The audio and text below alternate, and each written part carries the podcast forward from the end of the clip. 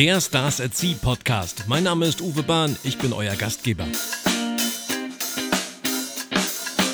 Hallo zusammen zum Stars at Sea Podcast und dieses Mal waren wir vielleicht mit dem allergrößten Star überhaupt auf einem Schiff unterwegs, nämlich mit John Bon Jovi. Runaway to Paradise hieß das Ganze und das Paradies war in diesem Fall im Mittelmeer. Zum ersten Mal John Bon Jovi im Mittelmeer und zwar von Barcelona nach Palma und zurück auf der Norwegian Pearl. Das Ganze hat er ja dieses Jahr schon mal in der Karibik gemacht und nun also seine Premiere, sein Debüt im Mittelmeer. Und es war wirklich ein Erlebnis, mit ihm unterwegs zu sein. John Bon Jovi, er gab insgesamt drei Konzerte, zweimal unplugged im Theater. Da klang es dann so. This ain't a song for broken hearted. Die Fans haben ihn stürmisch gefeiert und er hat sogar während des Konzertes, während des Unplugged-Konzertes dort im Theater, Fragen seiner Fans beantwortet. Die mussten aufstehen, die Fragen wurden ein bisschen vorsortiert und dann hat er die Antworten gegeben auf die Fragen. Und dann gab es am nächsten Tag das Konzert ganz elektrisch mit seiner Band auf dem Pooldeck. Das klang dann so.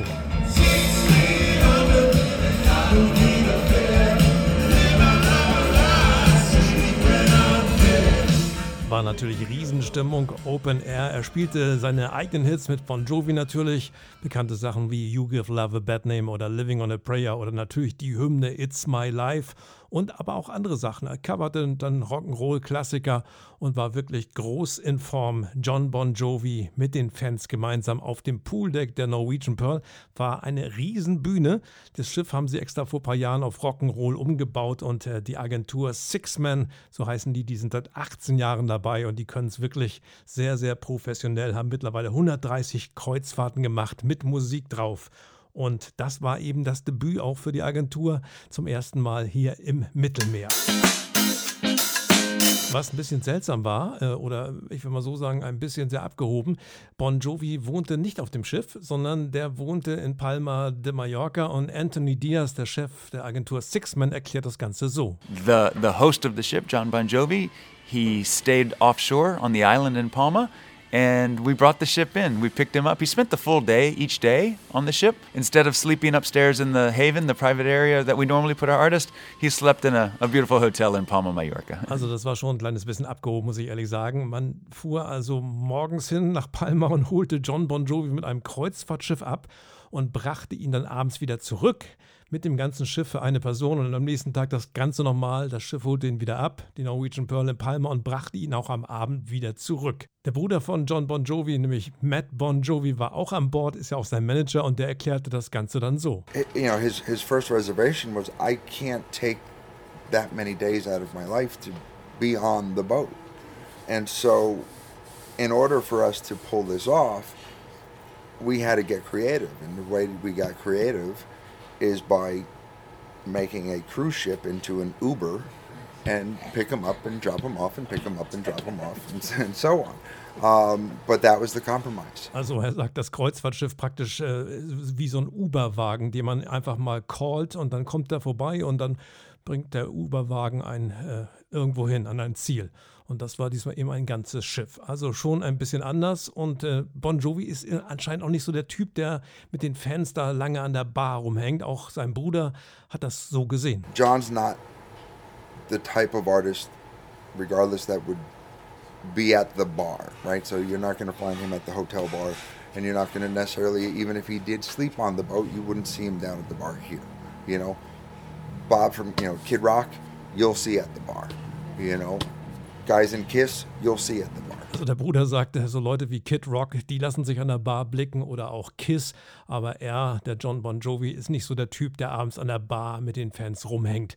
Ansonsten hat er eine ganze Menge gemacht. Er hat natürlich die Konzerte gegeben, er hat sich fotografieren lassen für ungefähr 700 Gäste der Kabinen, die konnten das buchen, eine Fotosession mit John Bon Jovi, der stand dann eben da zweimal zwei Stunden in so einem kleinen Raum, sah ein bisschen aus wie so ein Darkroom, kann man fast sagen, abgehängt. Und da hat er dann die Fotosession gemacht und äh, jeder bekam auf jeden Fall auch ein Autogramm von ihm und äh, Anthony Diaz, der Chef von Sixman, der erklärt das Ganze dann so. Uh, on this one, John was excited to take photos with, I think, over six, seven hundred cabins. And uh, he still also signed a, an event poster for all the guests on board. Absolutely, 100%. John signed every event poster for his fans. Also er hat tatsächlich 2000 Autogramme gegeben auf diesem offiziellen Plakat dieser Runaway to Paradise Cruise, John Bon Jovi.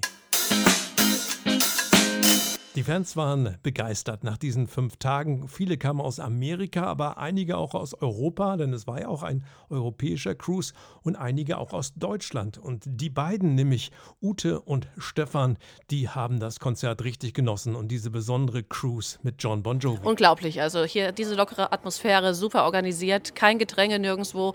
Man konnte von überall sehen, man konnte überall tanzen, feiern. Es war unglaublich. Es war wirklich der perfekte Urlaub. Wie nah bist du an John Bon Jovi denn rangekommen? Hast du ihn überhaupt gespürt? Beim Konzert nicht ganz so nah. Die Vibrationen habe ich gespürt, aber dann später durfte ich ihn sogar noch umarmen. Ehrlich? Wie? War wo? Beim Fototermin. Also das war wirklich auch super organisiert und äh, Bon Jovi war lässig und charmant und einfach ein ganz toller Typ. Da waren ja ein paar Leute mehr. Man musste sich in eine Schlange stellen. Konntest du überhaupt einen Satz mit ihm reden?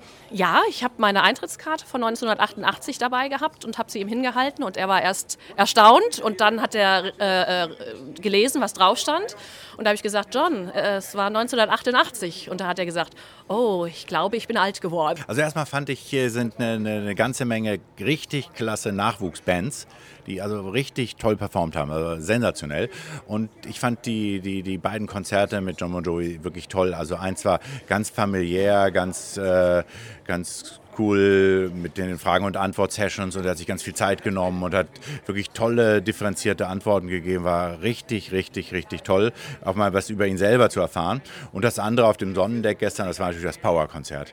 Da hat er richtig, richtig Gas gegeben und vom, von der ersten Sekunde an hat er zwei Mädels auf die Bühne geholt aus dem Publikum, die richtig gut mitgesungen haben mit ihm. Das war also ja, er hat selber richtig Spaß gehabt. Er hat selber richtig Spaß gehabt. Man hat wirklich gesehen, dass das, was er tut, dass er das gerne macht.